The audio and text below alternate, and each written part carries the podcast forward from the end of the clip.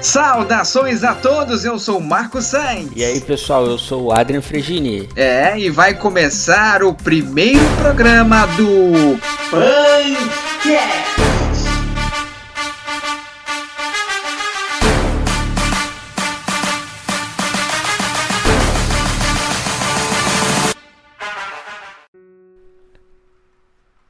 Pois é, né? Primeiro programa do Punkcast né? Fica bem sugestivo esse nome. E ó, Adrian, dizem que futebol, política e religião não se discute. Por isso, a gente não vai discutir sobre o assunto, mas nós vamos comentar sobre religião. Mais especificamente sobre a maior religião do país, que é o cristianismo.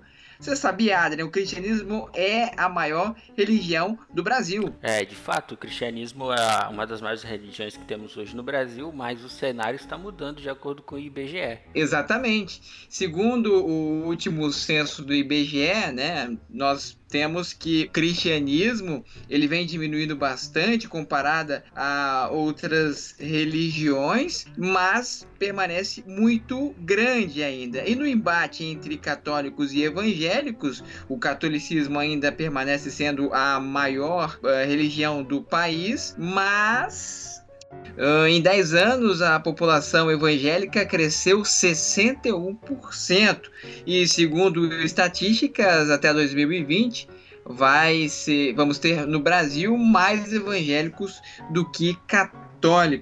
Outra informação interessante, né? O catolicismo é a primeira, é a religião mais seguida do país, depois vem evangélicos, espíritas, candomblé e temos pelo menos outras 35 religiões registradas no país. É muita religião. Você acha que isso tudo faz parte da cultura do país ou acaba é, dificultando um, um, foco, se é que pode se dizer assim, sobre a questão de fé?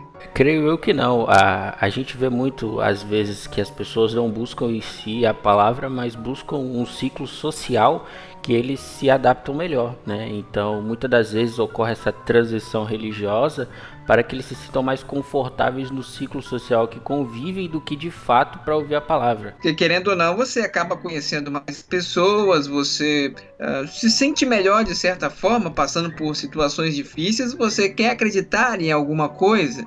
Então, a religião ela tem esse viés de ajuda também nesse sentido, além de, como você mesmo disse, aumentar o ciclo social das pessoas. Mas seguindo aqui com os comentários, você acha que a fé ela pode interferir no nosso raciocínio lógico ou você acha que hoje nós temos mais alienados do que pessoas sensatas da fé? Em relação ao raciocínio lógico junto à religião, a gente pode se basear no que ocorreu nesta semana em Vale do Paraíba, né, na região de São Paulo, em que a menina ela fazia jejuns intermitentes de dias, às vezes e de horas, e foi aumentando gradativamente, levando assim a óbito a certo momento. Então, o que a gente pode levar em conta é que a gente tem que manter uma linha de raciocínio a qual a fé é uma coisa que você crê e se sente bem e que o raciocínio não interfira mediante os dois termos. Né? Então, às vezes a pessoa extrapola um dessas linhas e ocorre coisas desse tipo. Não é mesmo, Marcos? É, exatamente. E no sentido, você tocou aí no tema de fé, nós temos a fé humana e a fé divina. A, a fé humana, ela é inerente ao ser. Desde que a gente nasce, nós temos ela. É, nós temos fé nos nossos pais, nós temos fé na comida, nós temos fé naquilo que podemos ver e sentir. Mas também tem a fé em Deus, que vai muito além, porque é uma fé divina que não é um pulo no escuro. Apesar de em Hebreus, na Bíblia, que é o livro dos cristãos, a palavra palavra de Deus, dizer que a fé é aquilo que não se vê. Em 2 Coríntios também, por exemplo, 2 Coríntios 4, 18, dizer que para fixarmos os olhos naquilo que não se vê, porque o que se vê é passageiro, mas o que não se vê é eterno. Existe uma situação que você pode colocar assim que há uma necessidade de diferenciar fé humana de fé divina. Quando se fala em, em alienados, por exemplo, o caso do Jim Jones, que é um cara muito louco, né? Que você ouviu falar sobre esse cara nos Estados Unidos que fez é, centenas de pessoas se suicidarem tomando um líquido venenoso. Então, quer dizer, se você vai se basear a sua fé na Bíblia, que é a palavra de Deus, você está tendo, colocando a sua confiança num ser divino. A, a, a, questão do Jim Jones, depois eu quero que você comente um pouco sobre o, o, esse caso que aconteceu nos Estados Unidos, é você colocar fé numa pessoa que é humana que se diz ser Deus. E o Jim Jones ele dizia que o Deus tomou conta ali do corpo dele, e ele se tornou o próprio Deus, até se relacionava com homens e mulheres que faziam parte da seita ali. Então, as pessoas elas tendem a, a se tornar alienadas quando elas param realmente de raciocinar. É diferente de, por exemplo, você encontrar-se numa situação complicada onde uma pessoa que você ama e o médico diz: Olha, o seu namorado ou a sua esposa ela está em coma e tem três dias de vida e vai morrer. Se o médico, que era a sua última esperança humana, diz isso, você tem que se apegar a algo divino. Então você começa a orar ou você começa a rezar e põe as suas expectativas em algo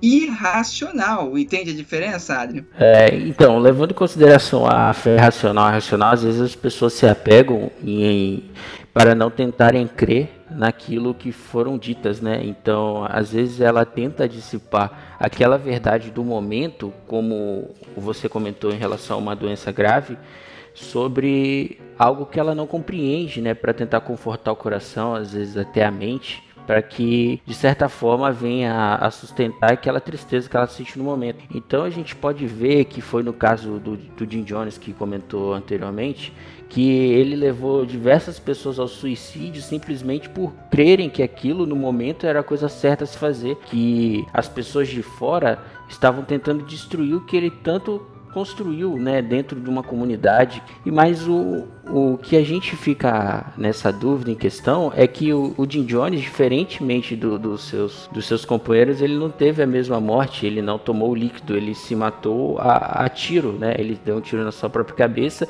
e na tentativa disso, se eu não me engano, ele praticamente quase fugiu do assentamento na época. Então, a, gente, a gente tá falando mais por alto, né? É. Porque é. a gente até pode falar para as pessoas pesquisarem. No YouTube tem diversos vídeos, tem até filme dessa história real que aconteceu parece um filme realmente. É, desde pequeno ele era fascinado por mortes e religião, fez um curso por correspondência para ser pastor, e, enfim, aí aconteceu diversas coisas. Você vê que era insano, que os fiéis, como eu disse, até se relacionavam com ele achando que ele era o próprio Deus. Tinham quase mil pessoas fazendo parte da seita. É, e para você ver como o ego dele era tão grande, o nome da do assentamento dele era John Stall, né? Era o nome dele, a base do assentamento. Então, assim, ele não, de certa forma, não pregava a palavra em si, ele apenas tinha um ego inflado, que a gente não pode dizer que um cara desse pregava a palavra, de certa forma, do jeito que nós hoje vivenciamos ela e, e vemos em diversas igrejas e templos, né? Isso, e por isso também, quando você consegue atrair os seus fiéis de dessa forma tão insana, fica mais fácil você controlá-los, né, para fazer diversas coisas em prol de questão, questões políticas, questões ideológicas, né? Por muito tempo, por exemplo, a religião ela foi uma forma de controle da própria sociedade. Nós sabemos que a igreja por muito tempo foi absolutamente influente na, na vida dos, principalmente no, na época de monarcas, né? Era ali um, um deus para os reis da época que era um próprio Deus, eles tomavam todas as decisões é, durante a sociedade. Hoje, por exemplo, nós temos que a Igreja Católica ela ainda tem uma certa influência, mas perdeu muita força comparado à época da Idade Média, por exemplo. O que não quer dizer que eh, não exista mais este poder de controlar uma grande massa. Por exemplo, temos a Igreja Universal, que tem ali milhões de fiéis, e certamente influencia diversas é, épocas de eleição, por exemplo, o Jair Bolsonaro, nosso atual presidente, por ser um presidente conservador de direita, evangélico, católico, ele também ganhou toda essa esses votos de cristãos, enfim, tem uma grande influência também no, na sociedade ainda em 2019. É, de certa forma, o, o Jair é, foi um grande influenciado por esse controle de massa que a igreja de fato tem. Apesar de que, como a gente sabe, o estudo da religião é um tema constitutivo, né, construtor e fundador da sociologia. Tanto sociólogos famosos como Karl Marx, né, o Max Weber, eles usavam a vida religiosa como influência na sociedade. Então a gente tem como os princípios da religião um controle social porque às vezes a pessoa, antigamente, né, nos meados de 1500, na era feudal e demais, onde a igreja em si era influenciadora de uma sociedade, as pessoas tinham medo de cometer crimes, né, sacrilégios, é, adultérios, devido a esse julgamento que a igreja tinha, porque era tão forte o impacto dela dentro da sociedade que as pessoas se reservavam a não cometer erros para que possam assim ter privilégio da vida eterna e demasiados outros, né, que são citadas escrituras e tudo mais. É, e, e, hoje você observa que a religião ela traz mais benefícios ou traz prejuízos no sentido de os grandes líderes religiosos eles conseguiram destruir essa uh, boa reputação da igreja ou ela ainda continua forte na sua visão? É, então eu acho que hoje a, a religião em si ela tem uma certa força dentro da comunidade, né? independente de qual seja. Né? A gente vê que na Índia é, tem toda a questão do, do islamismo e tudo mais, onde ela tem vários princípios, diferentemente de nós do Brasil, assim como ocorre em outros países do Oriente, né? Enfim, mas creio eu que esse paradigma está sendo quebrado, porque a gente vê que mesmo com o número crescente de fiéis, a gente ainda consegue acompanhar um número também crescente de pessoas que não acompanham religiões algumas ou de certa forma não têm esse controle sobre elas, né? Sobre elas em si. Então, eu acho que a religião sim, ela tem um benefício junto à sociedade, que ela consegue né, mostrar em, em escrituras antigas, milhares de anos, que exi pode existir vida após a morte, creio eu que ela traga um bem interior para a pessoa a qual a comparece diariamente ou semanalmente a, a templos e igrejas. Então, sim, de certa forma, eu creio que ela tenha mais benefícios junto à sociedade do que malefícios, né? E merece certa credibilidade também, porque a, nada se sustenta, uma mentira nunca vai conseguir, nunca se sustentou por muito tempo. Uh, se você se vê várias coisas que eram uma verdade no passado e foram desconstruídas ao longo do tempo. Mas a Bíblia, ela merece muita credibilidade, porque ela tem mais de dois mil anos e a ciência e nem ninguém conseguiu desmenti-las. Muito pelo contrário, descobriram-se aí. Uh, focos de, de objetos, a arca de Noé e diversas outras coisas que faziam-se presentes no, no passado, na época de Jesus, e hoje estão sendo descobertas. Então a ciência, quanto mais ela tenta provar que a religião, o cristianismo é uma mentira, as coisas que estão ditas ali na Bíblia acabam se sustentando por si só, porque, como os cristãos acreditam, é a palavra de Deus e é verdadeira. Tanto é que pode passar anos e anos, ela continua entre os primeiros, uh, os livros mais vendidos do planeta. Levando em consideração hoje a influência que as igrejas e comunidades têm junto à sociedade, o que você acha, Marcos, da igreja como se fosse um comércio? Olha, sabemos que há uma crítica muito grande da questão da isenção de impostos, né, que a igreja não precisa hoje no Brasil é, pagar, e muitos se tem, né, principalmente no, passado não muito distante, de pastores corruptos que, que desviavam dinheiros a Igreja Católica também tem casos onde houve uma grande usurpação né, do, do dinheiro dos fiéis, mas eu acredito que é, isso acaba manchando a história da, do cristianismo brasileiro, que é onde está concentrado o maior número de cristãos do, do, do, do planeta. Agora, existem casos onde é, vai tudo bem, há, há, grandes gestores do dinheiro dos fiéis, tudo ali é gasto de acordo com o planejamento que é feito pela diretoria da, da, das igrejas e, e eles usam muito bem esse dinheiro. Agora, essa questão do, da reputação que a igreja, as igrejas é, te conquistaram por conta desses casos isolados que tiveram uma repercussão muito grande em todo o país, acabou manchando. Tanto é que eu acredito que isso afasta muitas pessoas de participarem de alguma comunidade religiosa, porque elas acreditam com toda a sinceridade e boa fé de que em determinada igreja ou em todas as igrejas só existem pessoas que estão interessadas em seu dinheiro. Eu já participei de diversas, diversas igrejas, não, mas eu já participei de uma igreja onde você tinha que pagar até para você beber água, né? Porque era água santa.